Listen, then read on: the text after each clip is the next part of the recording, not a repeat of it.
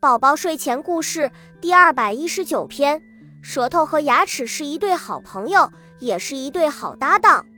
舌头想品尝食物时，牙齿会把食物咬碎后放在舌头上。如果舌头遇到对牙齿有益的食物时，舌头会掉头不顾地让给牙齿。不知过了多久，一天，牙齿在咬食物时一不小心咬了舌头一下，还好。咬得比较轻，只是一点小出血而已。牙齿连忙道歉说：“对不起，对不起，对不起就行了。”呜，舌头为了一点小事哭了起来。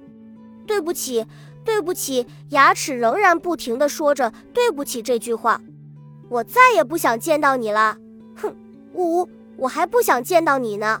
牙齿再也沉不住气了，向舌头大骂起来：“你这死舌头！”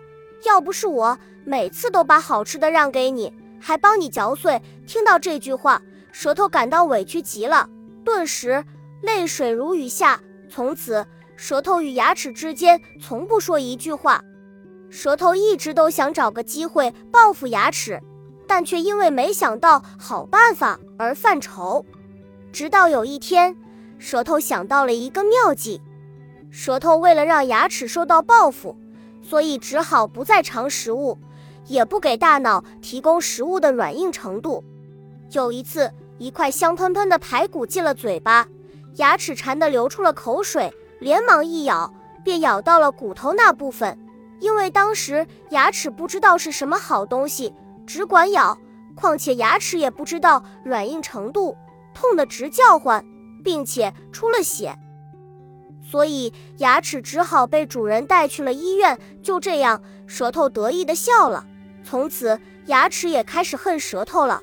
其实，在此之前，牙齿只是与舌头赌赌气而已。现在却不一样了，他们俩的感情真的分裂了。每天，只要舌头在牙齿咬得到的地方，牙齿就使劲地咬舌头。很快，舌头身上多了许多被舌头咬的伤口。就这样，牙齿得意地笑了。过了一段时间，他们的复仇行动慢慢平静了。但是事后，舌头被咬伤后受到了教训，就整天缩在牙齿咬不到的地方。牙齿拿舌头没办法，迫不得已，只好另想更高明的办法了。不过，牙齿很聪明，很快就意识到这种事是不对的，这样只会让仇恨变得更深。便想到了另一个高明的办法，愁眉苦脸的牙齿马上变得高兴起来。一天晚上，舌头不小心进入到了牙齿咬得到的地方，结果牙齿没有咬舌头。舌头心想：“嗯，今天怎么这么不对劲儿？牙齿怎么没咬我呢？嗯，难道他有阴谋？”紧接着的几天晚上，结果牙齿都没有咬舌头。